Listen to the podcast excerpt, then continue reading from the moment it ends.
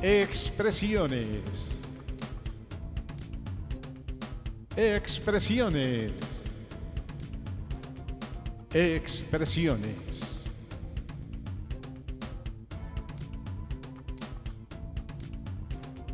Programa temático de filosofía, arte y cultura. Comenzamos.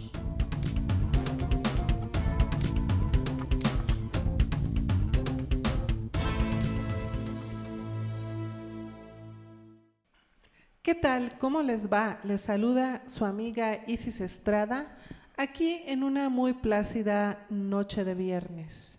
Y le cedo el micrófono a mi esposo, Carlos Robles. Hola, ¿qué tal? ¿Cómo están todos? Bienvenidos una vez más. Pues estamos como siempre con mucho entusiasmo, con mucha energía, con ganas de compartir con ustedes pues, diferentes tópicos, diferentes temas. Y hoy toca un tema muy interesante que en alguna ocasión platicamos un poquito de él como presentación de un libro, pero el tema en sí mismo también mucho por lo que estamos eh, ahorita de nuestra época, en esta época este, de fin de año, pues que se presta para muchas cosas este, en términos de familia, en términos de relación de pareja. Y vamos a hablar un poquito de eso.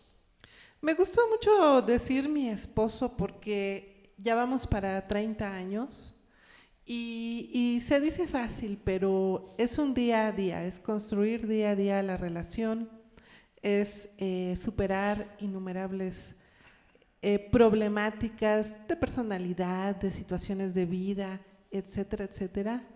Y al final eh, el resultado es óptimo. Siempre que algún paciente me pregunta en consulta, ¿usted recomienda el matrimonio? Yo digo que sí, definitivamente recomiendo el matrimonio. Es una de las experiencias de vida más ricas, eh, más completas. Así que ese es un poco el tema que estamos tratando aquí, la convivencia en pareja. Permítanme leerles un poquito, a ver si ya le arrebaté, el micrófono a Carlos, permítanme leerles eh, la primera parte del libro Cómo mejorar la convivencia en pareja, escrito por Carlos Robles. María y Paco tenían dos hijos, el mayor, de 12 años, llamado como su papá, Francisco y Mariana, una pequeña de 10 años. Después de 13 años de matrimonio, la pareja había decidido separarse. La razón principal que los llevaba a tomar esa decisión eran las peleas constantes entre ellos las cuales se habían incrementado en los últimos meses. Afortunadamente no habían llegado a la violencia física, pero ambos reconocían que faltaba poco para que eso sucediera, pues los dos se habían faltado al respeto muchas veces insultándose.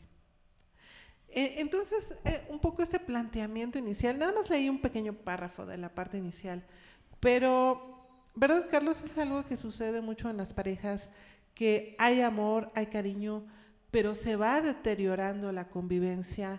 Es un proceso paulatino, ¿verdad, Carlos? Y de pronto la pareja ya se encuentra con que no puede comunicarse, con que ya no hay aspectos en los cuales puedan tener una conversación sin discutir. Pues sí, y yo también cuando eh, llegan pacientes en terapia de pareja y va saliendo en los diferentes temas, una de las cosas que yo les digo es que la experiencia de aprendizaje de vivir en pareja es una de las experiencias humanas más ricas que tenemos que precisamente como seres humanos atender para, crecer.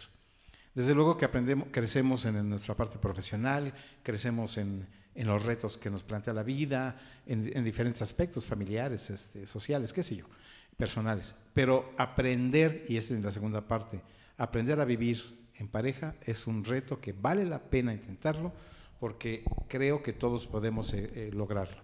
Y tiene que ver con eso último que estoy diciendo. Es decir, es un aprendizaje.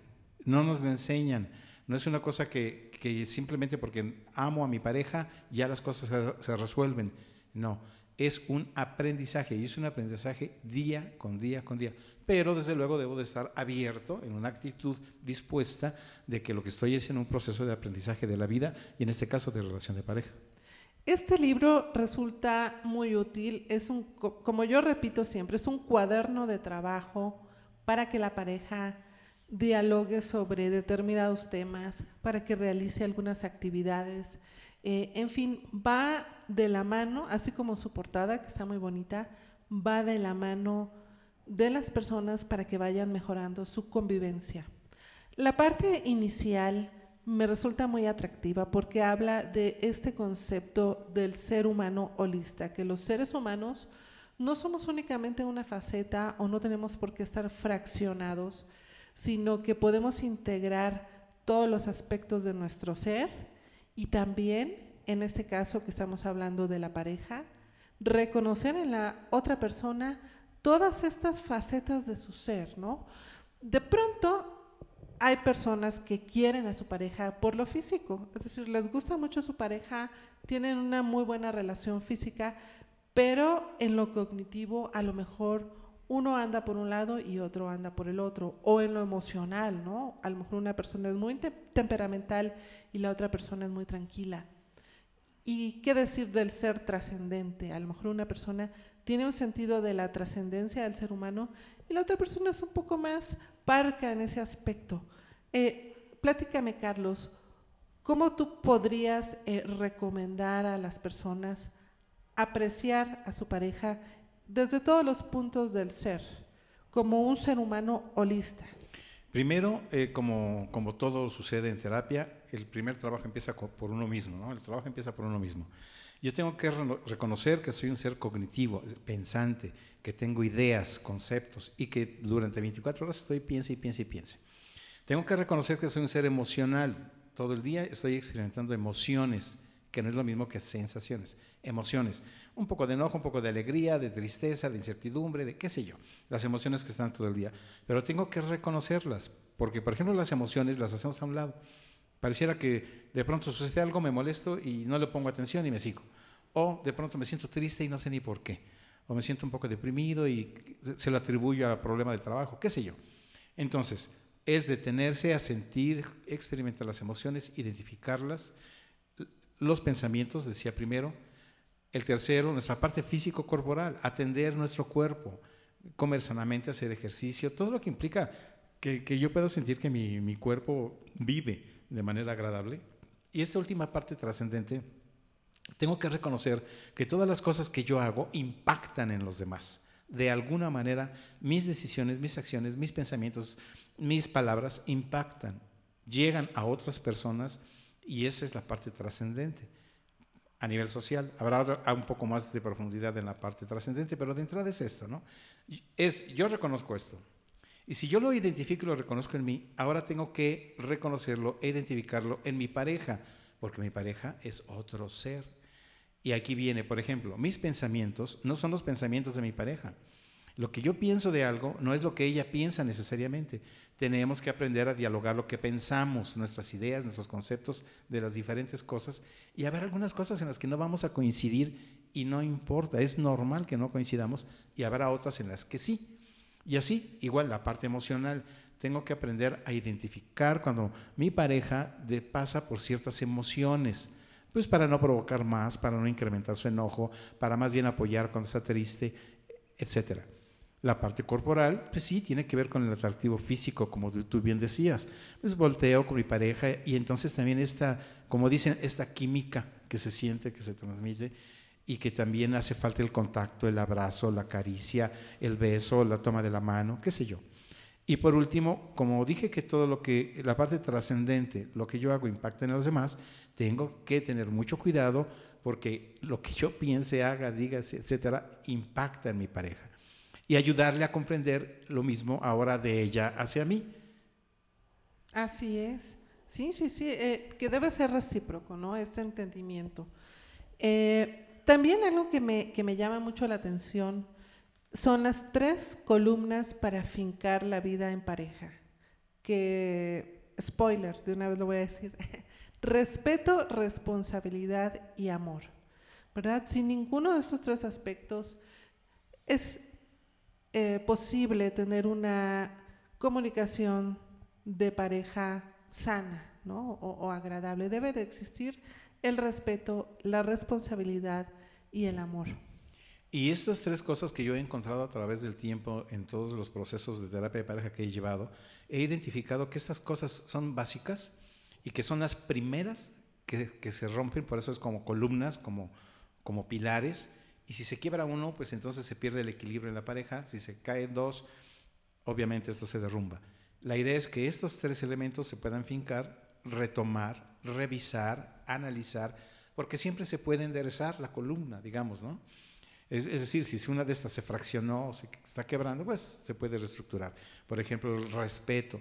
El respeto es de lo primero que se, se va perdiendo.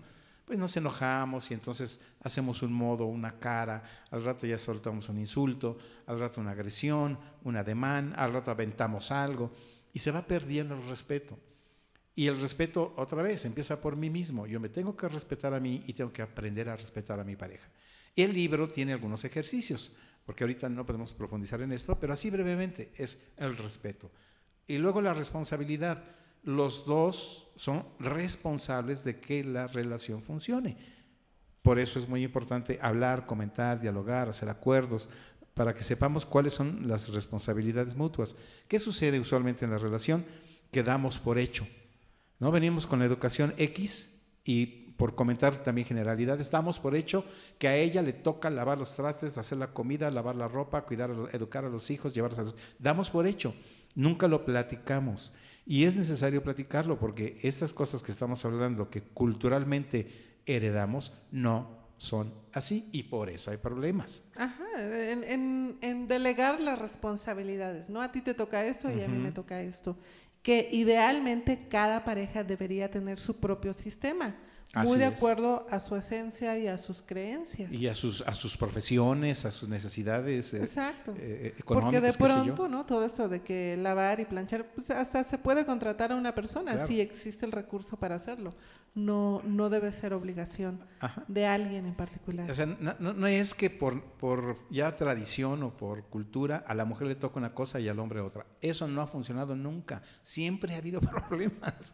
O sea, no podemos decir que funciona porque siempre ha habido problemas. Nuestros padres, nuestros abuelos también tenían problemas. A lo mejor eh, ellas, algunas, pues ya como que aceptaban y se sometían para, no, para aparentemente no tener problemas, pero no necesariamente eran felices. O sea, no ha funcionado.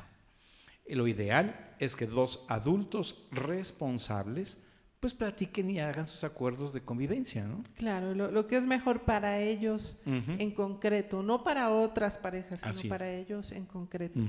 Y el amor, ¿no? Es este concepto que, bueno, pareciera que para cada persona es una definición distinta. Sí, o sea, como que también ahí, eh, cuando uno les pregunta, usualmente la respuesta es sí, ¿no? Pues sí, sí lo amo, sí la amo. Pero... Ah, eh, hay que regresarse y revisar esto, sin afán de entrar en conceptos filosóficos y tratar de describirlo, porque precisamente cada quien lo puede experimentar de diferente forma. Sin embargo, hay cosas muy específicas. El amor es una experiencia emocional e intelectual, porque decidimos y pensamos, no nada más es el, como dicen, el corazón, y, y físico-corporal, porque sentimos y nuestro cuerpo reacciona, genera endorfinas y trasciende. O sea, si se dan cuenta, regresé a los cuatro puntos anteriores y se manifiesta el amor. Y un detalle nada más comento brevemente, porque repito, les invito a que lean el libro. El amor es efímero. Es, se vive cada día exactamente como vivimos la vida. El amor es efímero, es decir, yo lo siento hoy y de mí depende, cuando, cuando estoy con, en presencia de mi pareja, de mí depende volverlo a sentir. Porque mañana, no sé, ayer, no lo sé, la vida es hoy y el amor es efímero, igual que la vida. Claro, se va alimentando en el momento presente, no, no en el momento futuro. Es decir, si tú eh, pues te casas con una persona, formas una pareja, eso no significa o no hay una seguridad de que tú vas a amar hacia el futuro o la otra persona te va a amar hacia el futuro independientemente de lo que pase, ¿no? sino que es algo que en el momento presente va surgiendo eh, y puede ir surgiendo en infinidad de momentos presentes hacia el futuro, pero sí es algo que debe de irse fomentando, alimentando eh, y no dar por hecho, ¿verdad? Ah, que también pasa con la pareja, se casan y dan por hecho que se aman y ya se olvidan. Y no, la vida es eh, un acto consciente. Aún las emociones las siento y hago consciente de que tengo emociones. El amor debe ser un acto consciente. Y entonces cuando volteo y veo a mi pareja, pues siento amor. Y ahí con, ese, con, con el respeto, con esta responsabilidad y con amor, podemos negociar y arreglar esas diferencias que surgen. Hay muchas parejas que desean mejorar su convivencia y bueno, asisten a terapia de pareja con un terapeuta. Pero hay muchas otras que ya sea uno o el otro, como que no quieren ir, eh, existe algo que les impide tomar la decisión. Bueno, este libro es una buena oportunidad de para todos aquellos que, bueno, no les interesa ir a un consultorio o tomar terapia, eh, pueden hacer algo efectivo, directo, para mejorar la comunicación con su pareja.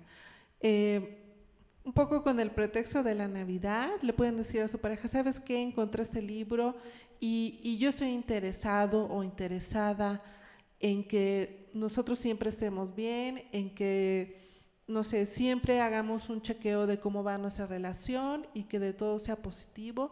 No tiene, no, no tienes que, que darle una connotación negativa, al contrario. Es, es como la persona que de por sí está saludable y todavía quiere más vitaminas. Entonces, este libro es un buen pretexto, es una buena idea para que juntos lo compren y lo vayan leyendo y vayan reflexionando y compartiendo sus ideas conforme todo lo que van leyendo. Y hay unos ejercicios que también pueden realizar. Pueden decirle, ¿sabes qué? Vamos a hacer los ejercicios, vamos a probar, vamos a intentar esto y seguramente, créanme, que el resultado va a ser 100% positivo. Sí, eh, estoy de acuerdo contigo en lo que dices de darle esa connotación negativa. Es, es, decir, a la vida no hay que darle una connotación negativa. Todo lo que nos sucede como retos, situaciones que de pronto nos desestabilizan, son precisamente la parte de nuestro crecimiento. Y no es nada más en una postura de hay que pensar positivo, ver el lado bueno, no tan superficial. Es que la vida es un reto, o sea, día con día estamos aprendiendo cosas nuevas. Y eso implica que de pronto nos caemos o de pronto nos equivocamos y tomamos la dirección no correcta o la calle equivocada. Pero siempre existe la posibilidad de regresar y retomar el camino y eso es lo importante. Pero para esto, bueno, pues entonces no hay que darle una connotación negativa. Ir, con, ir a terapia de pareja no debe tener una connotación negativa. Es para apoyar, para ayudar, para encontrar vías de solución. Y por otro lado, ok, no, no podemos ir por el trabajo, a veces ambos trabajan y que es parte del problema. Este, a veces uno sí quiere, él o ella, y la otra persona no quiere porque no cree en eso, lo que sea. Pero vamos a lo mismo. Esta es la oportunidad que tienen a través de este libro de cómo mejorar la convivencia en pareja, diseñado como, como taller. No es nada más lecturas donde lo leemos y dices, pues sí, suena muy bonito, pero ¿cómo le hago? Ahí viene el cómo hacerlo. Ahí vienen precisamente sugerencias. Y entonces lo puede hacer ella e invitarlo a él o viceversa. Él compra el libro y la invita a ella o como bien decías tú, lo compran y ambos van caminando juntos. Pero si lo comparten con una buena actitud y no lo ven como un problema, creo que van a encontrar muchas cosas para enriquecer su vida. Sí, así es. Y, bueno, eh, la invitación, ustedes pueden encontrar este libro en la tienda Amazon de su preferencia, ya sea Amazon de Estados Unidos, Amazon de España, Amazon de México. Está en su formato eh, de papel o físico, como quieran llamarle, y digital también. Entonces ustedes entran al portal de Amazon y teclean la búsqueda cómo mejorar la convivencia en pareja, Carlos Robles, y les va a salir eh, este libro con una portada muy bella que es color azul y hay una fotografía de unas manos pues apoyándose. Eh, lo van a encontrar y ahí van a poder adquirirlo. Yo siempre recomiendo que lo adquieran en ebook, porque el ebook es una maravilla, eh, o Kindle como le llaman en Amazon. El Kindle Book es el libro digital y ustedes eh, lo van a encontrar muy económico, en cuestión de segundos lo pueden comprar y ya estar leyendo en cualquier dispositivo, en su laptop, en su teléfono, en su tablet. Así que pues esa es la invitación ese es eh, el tipo de publicaciones que nos gusta editar aquí en Olos Arts Project. Publicaciones que vayan directamente al beneficio de las personas, de las parejas, de las familias. Y pues esa es la invitación. Este, si compran el ebook, por ejemplo, como viene una parte de ejercicios, muy bien pueden imprimir esa parte, o sea, imprimir o ustedes hacer sus propios diseños, ¿no? En una hoja, ¿no? En una hoja. Ir apuntando. Exactamente. Este, pero bueno, esa es la invitación. Eh, Olos Arts Project siempre a través de sus diversas publicaciones busca la manera de aportar algo para que pues, no todos podamos seguir creciendo, reflexionando y hay diversos temas. En este caso, pues hablando de la convivencia en pareja. Pues así estamos eh, concretando esta emisión.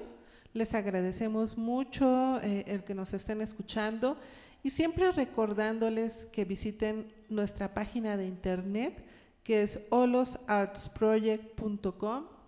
También pueden eh, visitar las redes sociales que por lo general son Olos Arts, Olos Arts Project. En Twitter estamos como Olos Arts junto. En Instagram también estamos como Olos Arts. Y, pues ahí nos pueden dejar incluso sugerencias de qué temas desean escuchar en este podcast de expresiones. Bueno, pues este, que tengan una muy bonita semana. Estamos en contacto. Sigan nuestras transmisiones. Hay temas interesantes que queremos seguir compartiendo con ustedes. Buenas noches. Hemos llegado al final de un programa más de Expresiones. Sintonízanos la próxima semana y continúa con la programación de Olos Radio. Integrados sinérgicamente en el Olos.